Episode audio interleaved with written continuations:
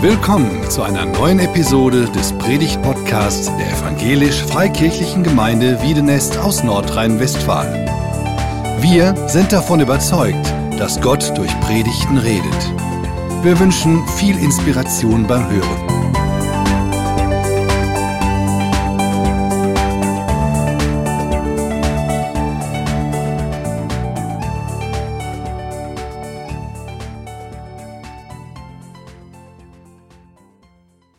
Unsere aktuelle Predigtreihe zu dem Thema Jesus.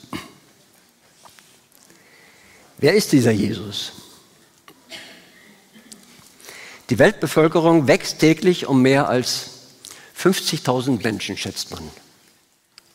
Jedes Jahr leben etwa 20 Millionen Menschen mehr auf diesem Planeten.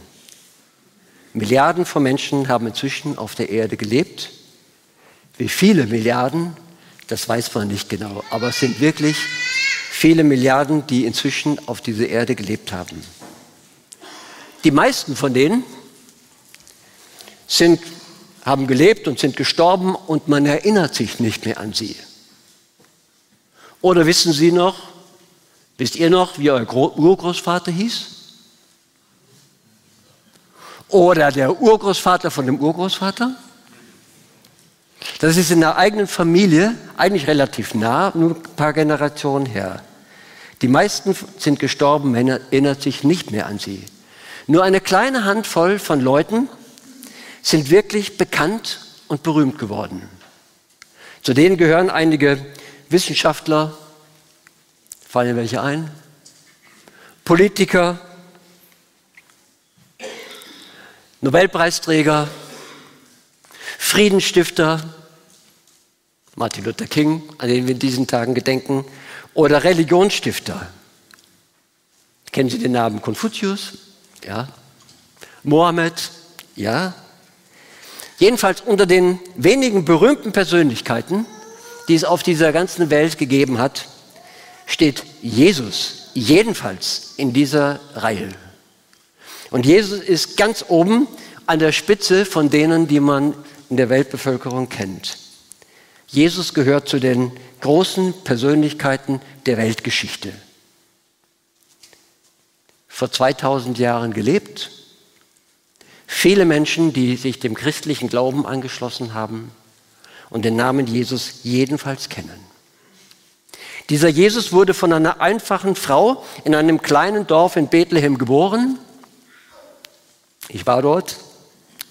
Er erlernte den Beruf eines Zimmermanns und arbeitete in der Werkstatt von seinem Vater, bis er 30 Jahre alt war. Dann war er drei Jahre lang als Wanderprediger unterwegs und erzählte den Menschen von Gott und seiner Liebe. Alle berichten davon, wie er liebevoll mit den Menschen umgegangen ist, sogar mit seinen Feinden. Erst als er 33 Jahre alt war, wandte sich die öffentliche Meinung gegen ihn.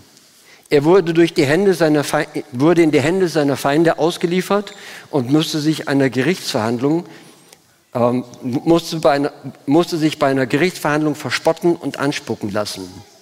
Und er wurde hingerichtet. Wie ein Verbrecher zwischen zwei Verbrechern.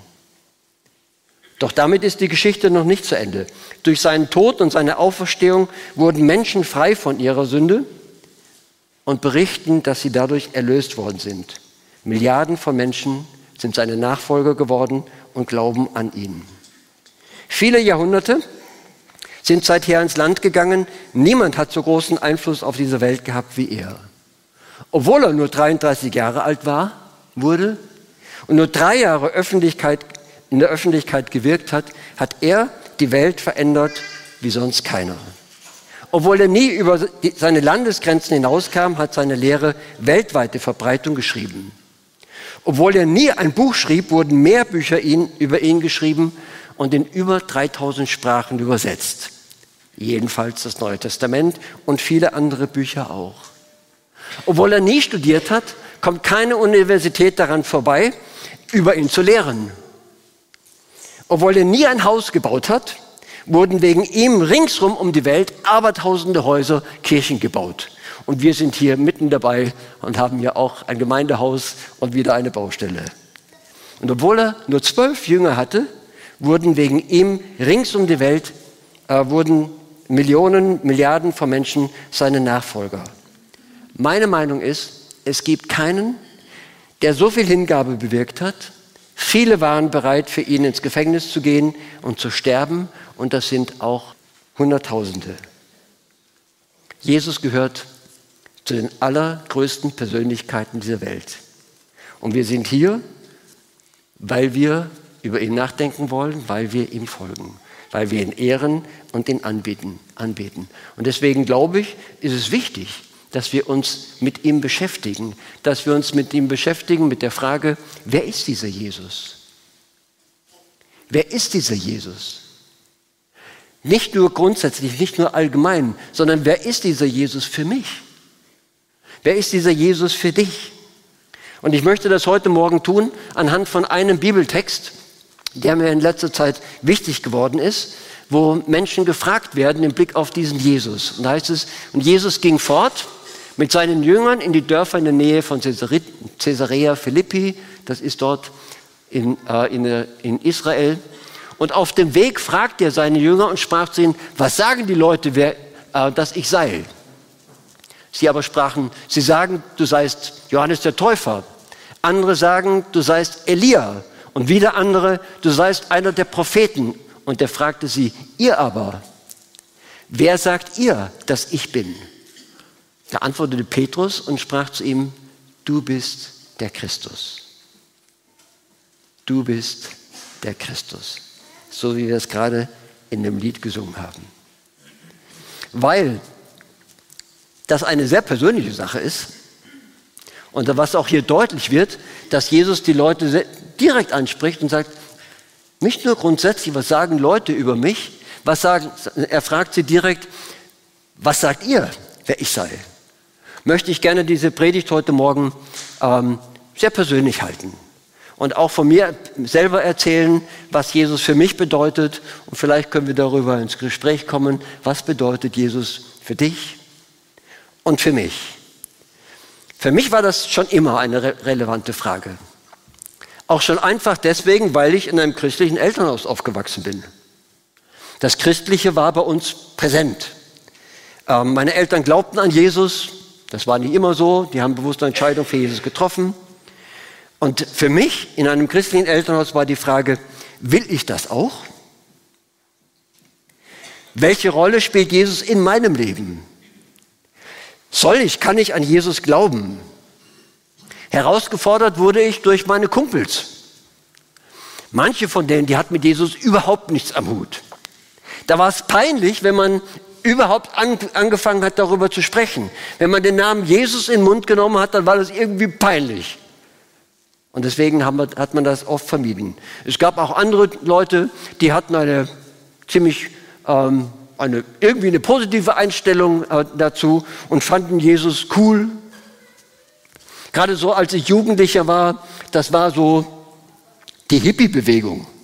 Und damals gab es ein, ein ähm, Musical, das hieß Jesus Christ Superstar. Weiß nicht, ob, die, ob, sich Leute noch daran erinnern können, wo Jesus als Hippie dargestellt wurde, so mit Glatzhose und äh, Fans um sich herum hatte. Und das war richtig cool das ganze Musical war, war cool und so, so. Und das war das Bild, wo, man, wo die Leute gesagt haben, Jesus ist cool, ein cooler Typ, genau.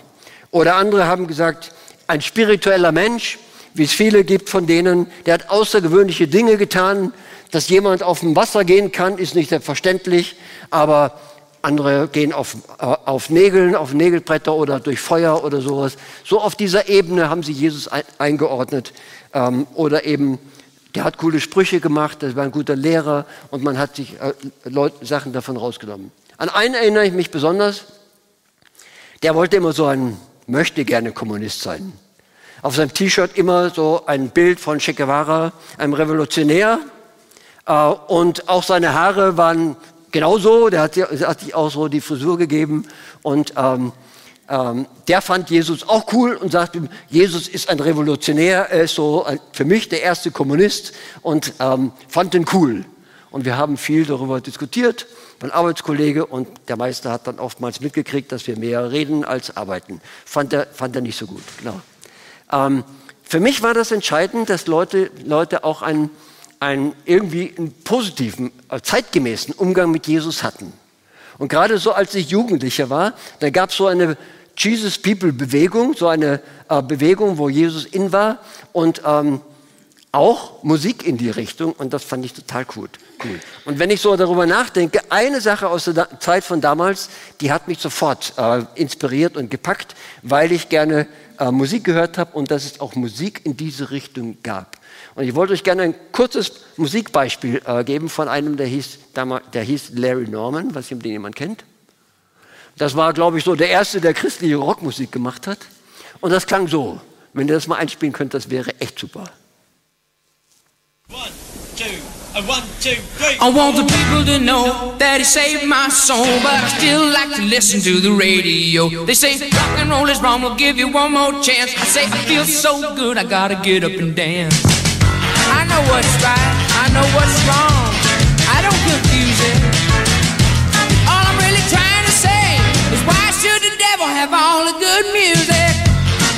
Okay, das war so die Musik, die ich damals äh, äh, sehr gerne gemocht habe, dieser Stil. Und dass es sowas auch in christlich gab, das fand ich total stark. Auch wenn einige jetzt sagen, jetzt kann ich den Reinhard Lorenz überhaupt nicht mehr leiden, das hätte ich nicht gedacht. Diesen, diesen Musikstil, der ist so altmodisch ähm, oder ähm, der ist mir so progressiv, das mag ich überhaupt nicht. Ist immerhin 50 Jahre her. Der Larry Norman hat dieses, äh, dieses Lied 1973 geschrieben. Genau 75 Jahr, 50 Jahre her. Und das war so meine Sturm- und Drangzeit, wo ich dann auch schließlich dann hier in Wienes gelandet bin, weil ich diese Frage ähm, äh, für mich persönlich beantwortet habe. Dann gab's, hat er ein Lied geschrieben, das hieß The Outlaw und hat in diesem äh, Lied Jesus beschrieben. Und dieses Lied hat einer aufgegriffen, auch einer von meinen Freunden damals, äh, mit denen wir sehr verbunden waren. Das war der Andreas, Arne und Andreas, weiß nicht, ob ihr die Musik noch kennt. Und die die haben dieses Lied aufgegriffen und haben dann einen, den, das in Deutsch übertragen und das hieß dann Der Gammler. Kennt das noch jemand? Einige nicken. Boah, es sind ältere Leute hier. Genau, richtig. Aber es ist auch kein Wunder, das hatten wir ganz schön tradiert. Und weil das so gut war, haben wir später im Wiedenester Jugendlieder und überall veröffentlicht. Und von daher kann es sein, dass man das heute noch kennt. Aber jedenfalls in diesem Lied hat er in einer coolen Weise Jesus beschrieben. Fand ich gut. Weil man sagt, manche sagen, ähm, man sagt, er war ein Gammler, er zog durch das ganze Land, raue Männer im Gefolge, die er auf der Straße fand. Niemand wusste, wo er herkam, niemand, wo, äh, wo er, was er wollte, was er tat. Doch man sagte, wer so redet, ist gefährlich für den Staat. Genau. Zweite Strophe. Man sagt, er war ein Dichter. Seine Worte hatten Stil. Wer ihn hörte, schwieg betroffen und ein Sturm war plötzlich still. Genau. Seine Bilder und Vergleiche waren schwierig zu verstehen, doch die Leute saßen stundenlang, ihn zu hören und, äh, und zu sehen. Und dann gab es Leute, man sagt, er war ein Zauberer, an Wundern fehlt es nicht. Er ging zu Fuß auf einem See, gab dem Blinden Augenlicht, machte Wein aus klarem Wasser, kannte Tricks mit Fisch und Brot und er sprach von einer Neugeburt und weckte Menschen auf vom Tod. Und dann kommt der Politiker. Man sagt, er war Politiker. Er rief, ich mache euch frei. Und die Masse wollte gern, dass ihr ein neuer König sei. Er sprach laut von Korruption und wies auf Unrecht offen hin. Doch man hasste seinen Einfluss und so kreuzigten sie ihn. Also so verschiedene Vorstellungen von Jesus, die er in dem Lied verdichtet hat. Und was mich dann eben angesprochen hat, dass er es dann aber auch ganz persönlich auf den Punkt bringt dass er dann auch sagt, was es für ihn bedeutet. Und sagt dann, er ist der Sohn des Höchsten, doch er kam, um Mensch zu sein, offenbarte Gottes Art, um uns aus Sünde zu befreien. So habe ich ihn erfahren. Ich begann ihn so zu sehen und ich meine, es wird Zeit, wir sollten ihm entgegengehen. 50 Jahre her. Damals habe ich gesagt, ja, ähm, das, das möchte ich auch so sagen. Ich entscheide mich für diesen Jesus, äh, dass er, ähm, dass er, dass ich auch persönlich an, an ihn glaube und ich glaube, das war für mich eine ganz wichtige Sache. Es gibt immer so Puzzlesteine, wo man merkt, ja, das sind so Sachen, so ähm, Momente, wo man so eine Entscheidung auch trifft, wo man, wenn man überlegt und man sagt, ja, ähm, das war für mich ganz wichtig. Das war so ein Meilenstein. Ähm, dann, äh, dass ich auch dann eben mehr verstanden habe, wer Jesus ist. Und Musik hat bei mir eine große Rolle gespielt. Ich glaube bei manchen auch, deswegen singen wir viel. Wir singen Jesus-Lieder hier und das ist richtig gut. Aber noch anderes. Ich zeige noch was anderes. Eine Sache, die mich sehr inspiriert hat, auch Blick, äh, über Jesus nachzudenken, ist, dass wir so einen ähm, Kurs gemacht haben, einen Bibelkurs gemacht haben. Das heißt das Bibelprojekt. Das ist noch gar nicht so lange. Und in diesem Bibelprojekt, das findet man auch im Internet, das sind alle oder ganz viele Bücher vom, äh, vom Neuen, alle Bücher vom Neuen Testament und viele vom Alten Testament in einer coolen Weise erklärt. Immer so mit so einem Strichzeichnungen, wie einem Film, wo die Sachen dargestellt werden. Und ähm, wir haben dann jeweils diese Sachen aufgegriffen in einem Kreis und haben dann gesagt, okay, wir lesen mal ein Kapitel nach dem anderen, also eine, ein Buch nach, der, nach dem anderen ähm, in der Bibel und treffen uns jeden Monat und ähm, tauschen darüber aus, was wir verstanden haben und was nicht. Und dann haben wir unter anderem auch das Markus-Evangelium in dieser Weise durchgenommen. Jeder von uns hat das für sich gelesen, gab eine kleine Erklärung. Ähm, und wo ich das gelesen habe, da habe ich gemerkt, boah, dieses Buch hat eigentlich nur, dieses Evangelium hat eigentlich nur ein einziges Thema. Jedenfalls bis zu einer Stelle. Ist das das entscheidende Thema? Und dieses Thema ist eigentlich kein anderes, als das wir heute Morgen stellen. Wer ist dieser Jesus? Und wenn man das durchgeht, dann sieht man, ja, ähm, das sind eigentlich in jedem Kapitel ständig wird diese eine Frage gestellt, dass Leute wissen wollten und gefragt haben, wer ist dieser? Wer ist dieser, dass ihm sogar Wind und Wellen gehorchen? Ich habe mal einfach eine Liste von, ähm, von Bibelstellen rausgenommen aus den verschiedenen Kapiteln dass man einfach mal einen Eindruck hat, ja, das zieht sich da durch wie ein roter Faden. Das ist das Thema durchs ganze Evangelium. Und die Frage, wer ist dieser Jesus? Überschrift. Markus 1, Vers 1. Da ist es, das ist das, der Anfang des Evangeliums, der guten Botschaft von Jesus Christus, dem Sohn Gottes. Überschrift. In der Überschrift sagt der, sagt der Evangelist sofort, ähm, zu welchem Schluss er gekommen ist. Das ist die frohe Botschaft ähm, von Jesus Christus, dem Sohn Gottes. Und dann, wenn man weiterliest, sieht man eine Sache nach der anderen, die beschrieb, beschrieben wird, wo die Menschen immer wieder danach fragen, wer ist dieser Jesus? Äh, Johannes der Täufer sagt, nach mir kommt einer, der stärker als ich, weist hin auf Jesus. Und dann lesen wir im ersten Kapitel auch gleich, dass eine Stimme vom Himmel kam, die bei seiner Taufe sagt, du bist mein lieber Sohn, an dem ich wohlgefallen habe. Eine Stimme aus dem Himmel, Gott selbst, spricht in diese Situation hinein. Du bist mein lieber Sohn, an dem ich wohlgefallen habe. Oder ein besessener Mensch, kommt ein paar Mal vor, mit einem unreinen Geist, einen Dämonen in sich hat, der sagt dann, was haben wir mit dir zu schaffen, Jesus von Nazareth? Du bist gekommen, um uns zu vernichten. Ich weiß, wer du bist. Du bist der Heilige Gottes, sagt er. Später nochmal, 3 Vers 11, wenn ihn die unreinen Geister sahen, fielen sie vor ihm nieder und schrien, du bist der Sohn Gottes. Und der bedrohte sie hart, dass sie ihn nicht, äh, nicht offenbar machen konnten. Oder eben diesen Vers in Markus 4, wo die Leute miteinander reden und sagen, wer ist dieser, dass sie in Wind und Wellen gehorchen, nachdem sie sehen, was Jesus tut, dass er den, den Sturm stillt. Man kann weitergehen. Wir können einfach weiterlesen. Und ich lade euch ein, einfach mal zu lesen, so ein Evangelium mal herzunehmen im Blick auf diese Frage, wer ist dieser Jesus? Auch gerade, wenn wir es mehr verstehen können. Und da sehen wir einige Sachen, die dann kommen, ähm, die, wo Leute reflektieren, wer ist dieser, ist dieser Jesus? Zum Beispiel die Leute in seiner Heimat, die sagen, wir kennen ihn doch. Das ist der, der Sohn von dem Zimmermann. Und wir kennen seine Geschwister. Woher hat er das? Was ist das? Was hat er für eine Weisheit? Wie kann das sein, dass solche Taten durch den geschehen? Was ist mit dem Mensch, den Sie aus, aus der Heimat kennen? Genau. Oder der König Herodes hat Wind gekriegt von ihm, hört, dass die Leute über Jesus reden. Und dass einige sagen, er sei der Johannes der Täufer, der wieder auferstanden ist. Und er kriegt es mit der Angst zu tun. Weil der hat nämlich den Johannes köpfen lassen. Auf Wunsch von seiner Tochter bei einer Fete. Kann man nachlesen. Gruselige Geschichte. Genau. Aber jedenfalls, der hat Angst, wer Jesus ist und sagt, äh, ob das Johannes der Täufer sei. Ne? Und ich würde gerne zum Zielpunkt das nehmen, Johannes 8, Vers 27. Da fragten seine Jünger, und er ging fort mit seinen Jüngern in die Dörfer bei Caesarea und auf dem Weg fragte er sie und sprach, okay, was sagen die Leute über mich? Was sagen die Leute, dass ich sei?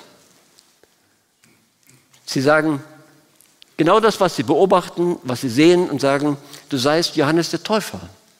Andere sagen, du wärst Elia. Andere sagen, du seist einer der Propheten. Und er fragte sie, und was sagt ihr, wer ich bin? Also die ganzen Kapitel im Lauf des Evangeliums sieht man, das zieht sich durch wie ein roter Faden. An dieser Stelle bei Markus 8 sieht man, das ist der Gipfel. Das ist der Höhepunkt. Das ist in dem ganzen Brief sowas wie der Skopus. Oftmals sucht man nach dem Skopus. Was ist, der, was ist die Aussage? Was ist die Kernaussage davon? Und der kommt hier zum Tragen, auch gerade wo Jesus seine Jünger fragt und der Petrus sagt, du bist Christus, der Sohn des lebendigen Gottes. Wo man merkt, okay, das ist eine kurze Zeit und Jesus spricht einfach davon, dass er gekommen ist, nicht um sich bedienen zu lassen, sondern dass er sein Leben gibt als Erlöser der Welt. Dass wenn er der Christus ist, dass er nicht gekommen ist, um zu herrschen, sondern zu dienen. Er wird nicht sichtbar sein Reich aufrichten, sondern seine Mission ist, dass er sein Leben lässt für uns. Aber jedenfalls für die Jünger an dieser Stelle gilt es jetzt Farbe zu bekennen. Ähm, sind ja zwei Fragen hier drin. Die eine Frage ist die, wer sagen die Leute? Was sagen die anderen? War für mich wichtig. Was sagen die anderen über Jesus? Was denken die davon? Nicht nur meine Eltern, sondern auch all die anderen. Und auch für die Jünger war das, dass sie beobachtet haben, was, was, was sagen die anderen, äh, wer, wer du bist. Und diese Frage, die kann man ja noch relativ sachlich beantworten.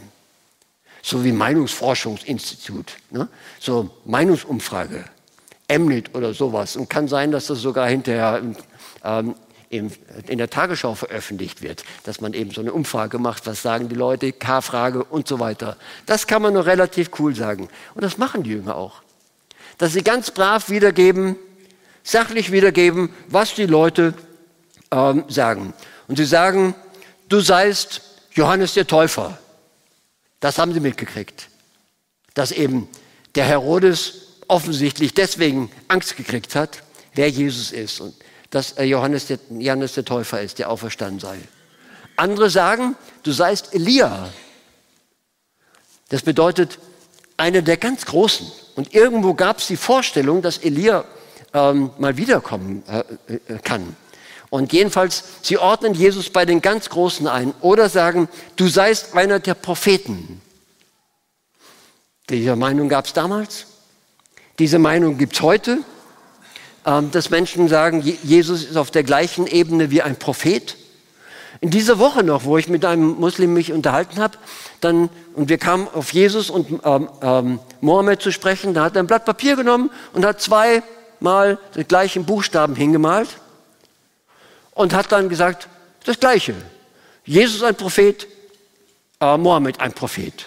Und so haben Leute das damals auch verstanden und haben gesagt, Jesus ist einer der Propheten. So in der Reihe von Mose, von den großen Propheten im Alten Testament, bis hin zu Johannes der Täufer, den man ja auch als Prophet ähm, ver verstehen kann. Und Jesus gehört genau in diese Reihe. Das sagen die Leute. Das hat sachlich wiedergegeben. Finde ich lieb, dass sie Jesus gegenüber nicht gesagt haben, was Leute sonst auch noch denken über ihn. Dass Leute zum Beispiel sagen, der hat, der hat den Belzebub, also der hat selber einen Dämon, deswegen kann er Dämonen austreiben. Dass manche sagen, er ist ein Gotteslästerer.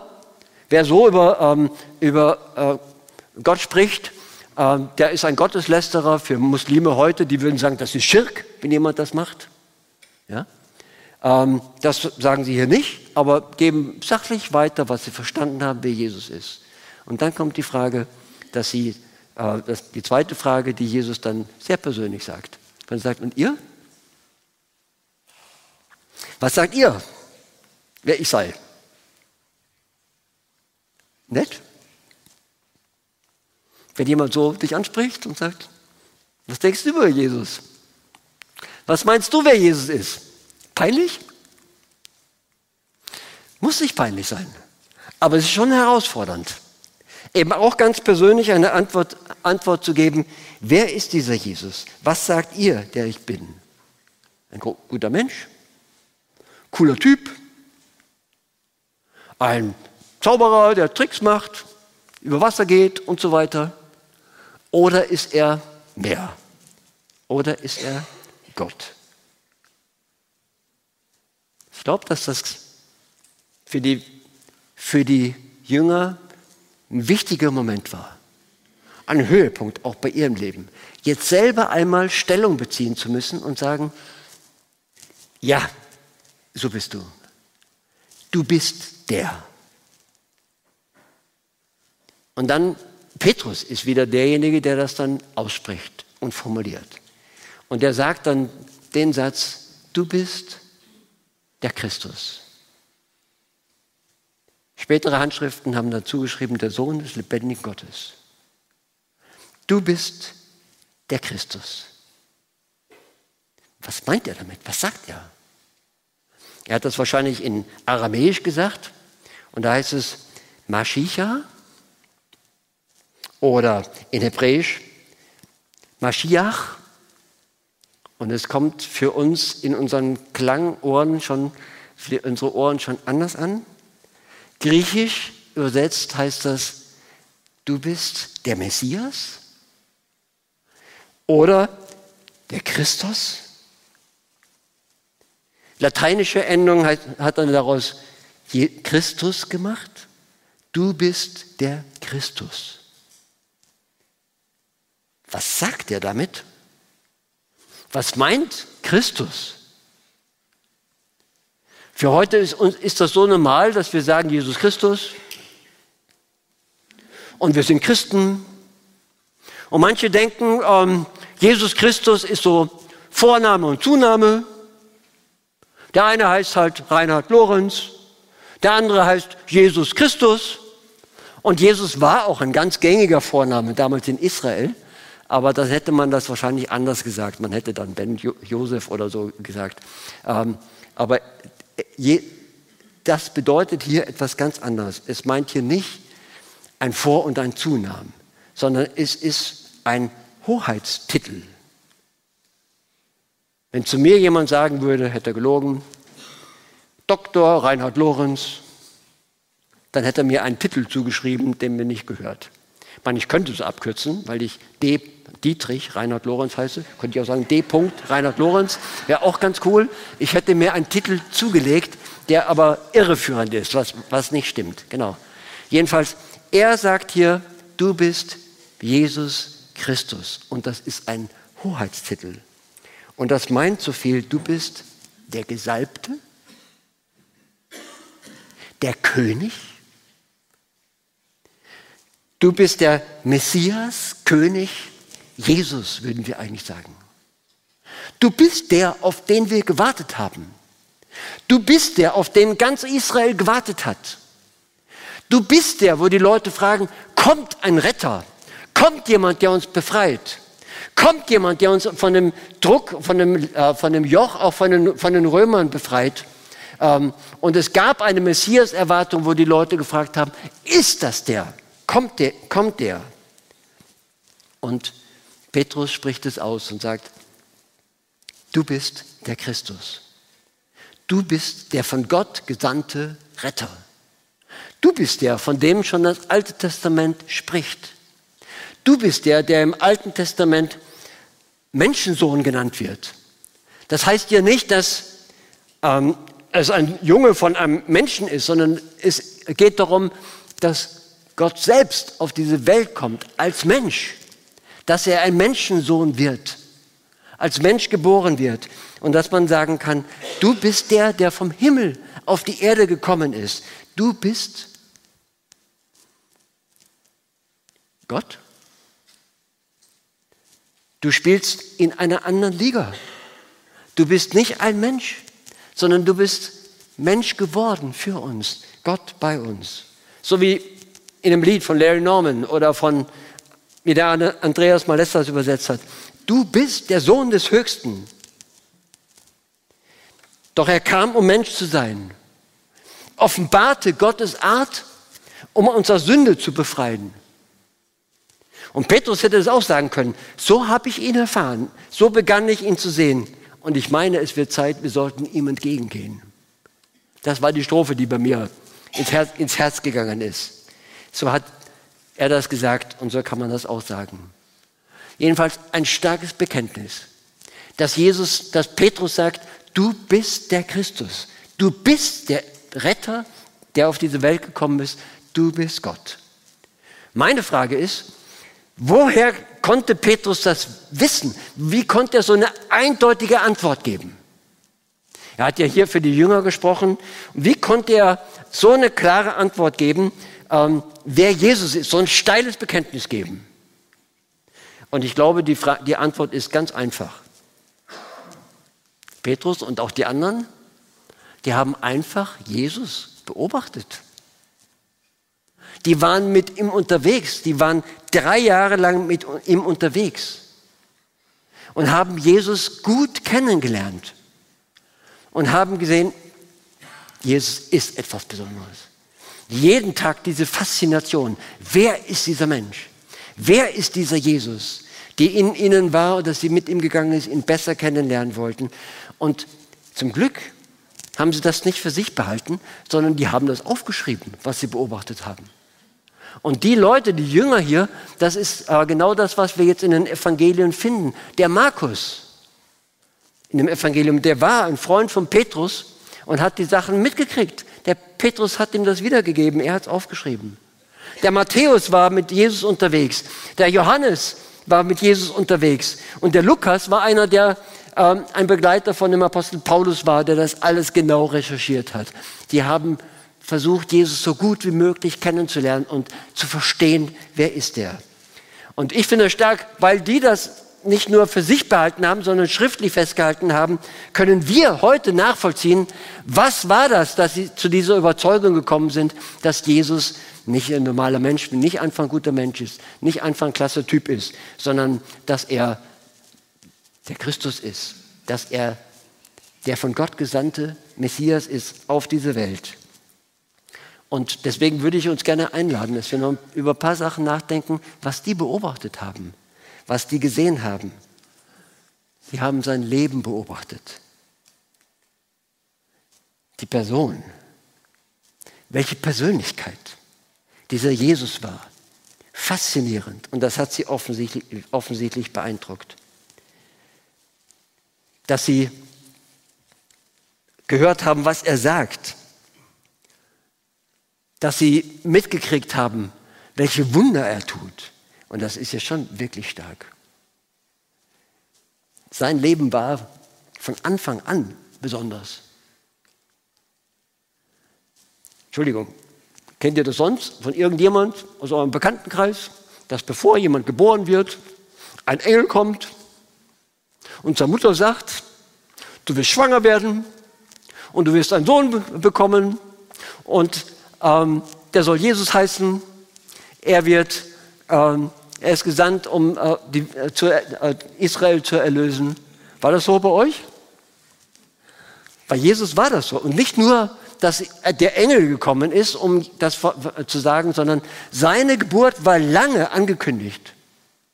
Wenn man das Alte Testament liest, deswegen finde ich das so spannend, auch zu, die Zusammenhänge zu, zu lesen. Es gibt im Alten Testament, das ist die hebräische Bibel oder auch die jüdische Bibel. Ein jeder Jude kann das gut nachvollziehen, was ich jetzt sage. Ja? Es gibt es 300, über 300 Hinweise darauf, dass Jesus geboren wird. Sehr konkrete Sachen. Und was die Jünger dann einfach gesehen haben, ist, das vollzieht sich jetzt vor unseren Augen. Und gerade der Matthäus, der hat dann gesagt, dass die Schrift erfüllt würde, dass man nachweisen kann, das war genau so, äh, wie es vorhergesagt wurde, hat er das aufgeschrieben, diese Dinge, dass es nachvoll nachvollziehbar ist. Finde ich total stark. Oder auch eben, dass dann ein Engel die Geburt ankündigt. Was ich auch spa spannend finde, ist, dass der Koran genau das auch beschreibt. Es gibt im Koran eine Sure, die Sure 19, die ist überschrieben mit Maria.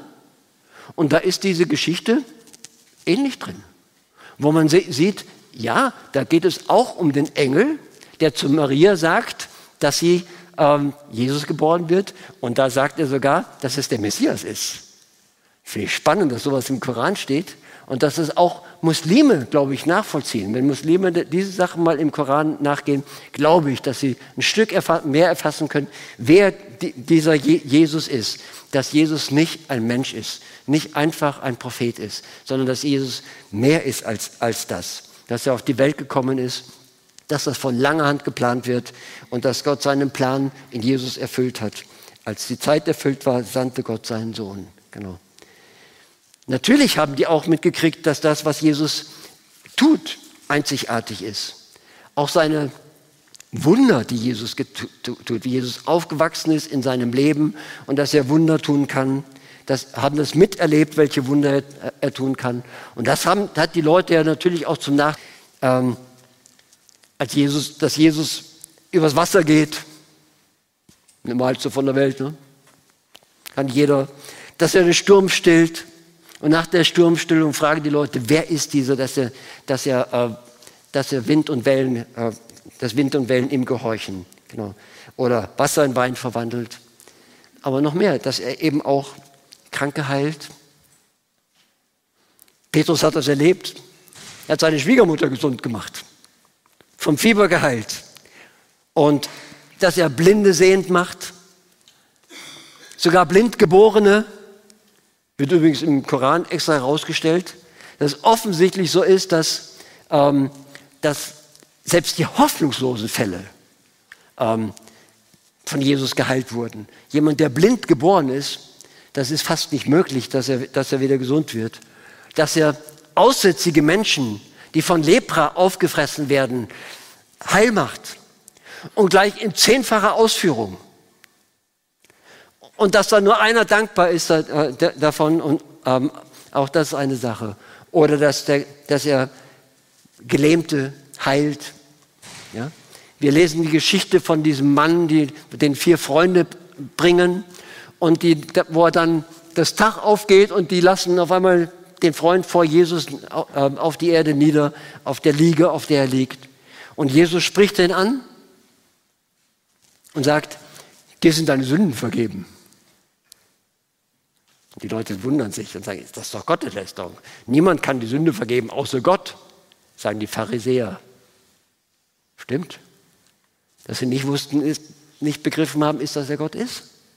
Und was er damit auch deutlich macht, es ist kein Mensch, der sich etwas anmaßt. Aber dass ihr seht, dass der Menschensohn Vollmacht hat, sagt er, sage ich auch, steh auf, nimm dein Bett und geh und heilt diesen Mann. Er kann nicht nur Menschen gesund machen, nicht nur heilen. Er ist nicht nur ein Heiler, sondern er ist der Heiland, der auch Sünde vergibt. Ich stelle mir vor, dass das die Menschen auch sehr gepackt hat, wie Jesus mit der Schuld von anderen Menschen umgeht. Dass er selbst dort am Kreuz und sagt, Vater, vergib ihnen, denn sie wissen nicht, was sie tun. Und lehrt uns vergib uns unsere Schuld, damit wir auch vergeben unseren Schuldigern.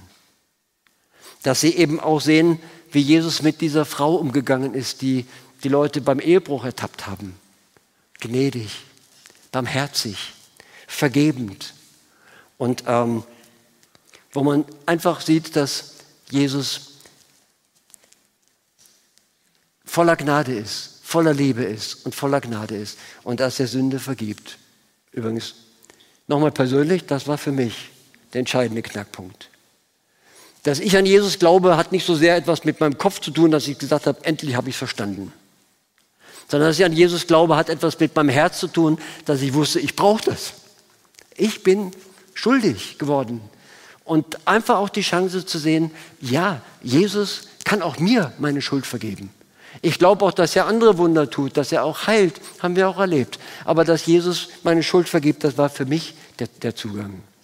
Und die, jedenfalls die Leute haben gesehen, Jesus spielt in einer anderen Liga. Er ist nicht ein Mensch wie wir. Sein ganzes Leben, seine ganze Lehre, was er gesagt hat, das war so stark, so vollmächtig, so, ähm, dass man merkt hat, das ist übernatürlich. Das ist nicht jemand von uns, dass, dass jemand so reden kann. Und wenn wir das ein bisschen, wenn wir uns damit ein bisschen beschäftigen, wenn wir das ein bisschen versuchen nachzuvollziehen, was die Jünger erlebt haben. Ich glaube, dann kann man verstehen, dass äh, Petrus zu dem Ergebnis kommt, du bist der Christus. Du bist nicht einer von uns, sondern du spielst in einer anderen Liga. Du bist der Messias, der von Gott gekommen ist auf diese Welt, um uns die, die, die Schuld zu vergeben. Dann kann man nachvollziehen, dass die Leute ähm, verstanden haben, was es geht. Sein ganzes Leben war einzigartig. Und Leute haben das immer wieder verstanden dass dieser römische Hauptmann, als er Jesus dort am Kreuz sterben sieht und mitbekommen hat, was da passiert, diesen Satz prägt und sagt, dieser ist wahrhaftig Gottes Sohn gewesen. Der hat auch etwas kapiert, obwohl er nicht drei Jahre mit ihm unterwegs war. Und das ist genau das, was Gott auch bestätigt hat, schon am Anfang. Bei der Taufe von Jesus diese Stimme, die dann sagt, du bist mein geliebter Sohn, an dem ich wohlgefallen habe. Das vollziehen die Leute nach. Bei manchen, glaube ich, dauert das ein bisschen länger, bis Leute das gecheckt haben. Spannenderweise finde ich im Evangelium ist, dass es Menschen, dass es Leute gibt, die das sehr schnell gecheckt haben. Wir haben gelesen davon den Leuten, die dämonisch besessen waren und dass der Dämon eigentlich der Teufel aus ihnen spricht und dann sagt, Jesus, was haben wir mit dir zu schaffen, du Sohn des Höchsten? Bist du gekommen, uns zu quälen?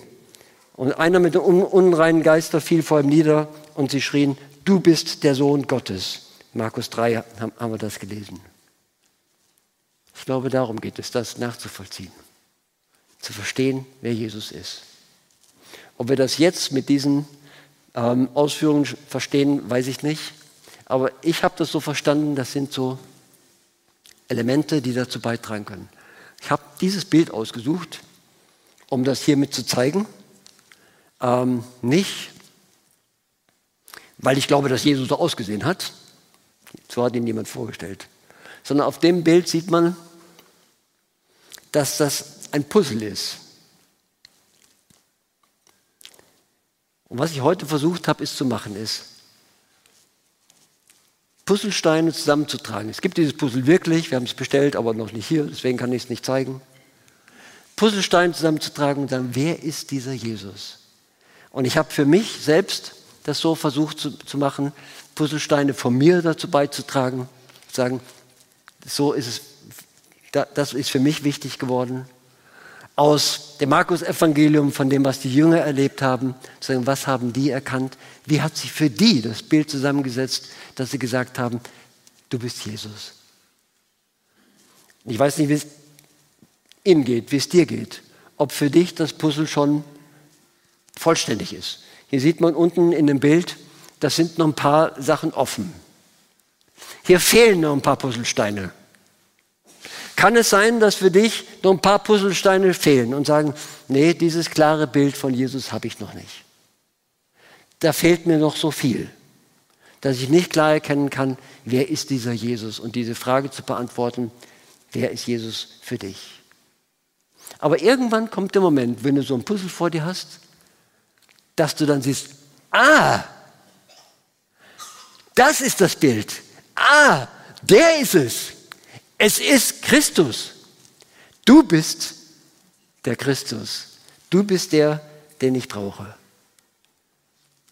Und wenn es so ist, dass das Puzzle für dich mehr und mehr vollständig wird, wünsche ich dir, dass du in dem Punkt, an dem die Jünger da waren, wo Jesus sie fragt, wer sagt ihr, wer ich sei, eine klare Antwort gebt. Dass sie dann sagen könnt, du bist Christus. Du bist der Retter, der auf die Welt gekommen ist, auch für mich, um uns Gott zu zeigen, um unsere Schuld zu vergeben, dass du der Herr bist. Und wenn das der Fall ist, dass du weißt, ja, das ist das, dann lade ich dich ein, so ein Bekenntnis abzulegen, wie der Petrus das gemacht hat. So eine Entscheidung zu treffen, dann auch mal zu sagen, du bist der. Ich glaube, dass du der Christus bist. Ich glaube an dich, dass du Gott bist, der dem Himmel verlassen hat, für uns auf diese Erde zu kommen, um uns Gott zu zeigen, für unsere Schuld zu sterben, der uns erlösen kann von unserer Schuld. Und ich möchte fragen, ob das heute schon der Fall ist oder ob du noch ein paar Puzzlesteine brauchst. Wenn das der Fall ist, dass du noch ein paar Puzzlesteine brauchst, geh der Frage weiter nach. Lese die Bibel, achte darauf, was dir begegnet im Alltag. Jesus wird, wird sich zu erkennen geben, auch für dich. Wenn du sagst, ja, das ist für mich klar, dann lade ich dich einfach ein, jetzt in einem Gebet einfach auch das zu bekennen und sagen, ich glaube an dich. Danke, dass du mir gezeigt hast, mir geoffenbart hast, wer du bist. Und ich mache das jetzt fest, ich, dass ich an dich glaube und bekenne mich zu dir. Du bist der Christus. Bitte komm in mein Leben und tu dein gutes Werk auch in mir. Danke, dass du die Vollmacht dazu hast. Ich bitte dich, vergib mir meine Schuld und hilf mir, nach deinen guten Vorstellungen zu leben. Danke, dass du gegenwärtig bist und real bist. Ich lade einfach ein, dass wir im Moment noch stille sind und dass du das selber sagen kannst, so wie du das ausdrücken möchtest.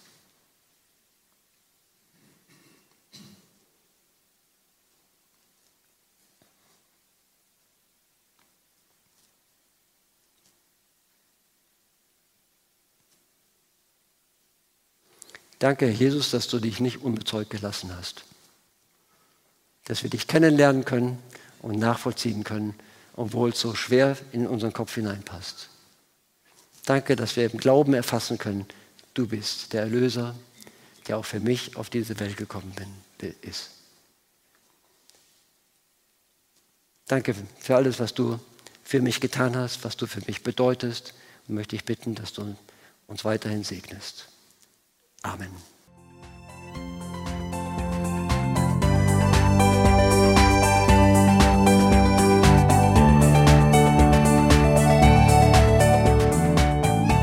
Sie hörten einen Predigt-Podcast der EFG Wiedenest.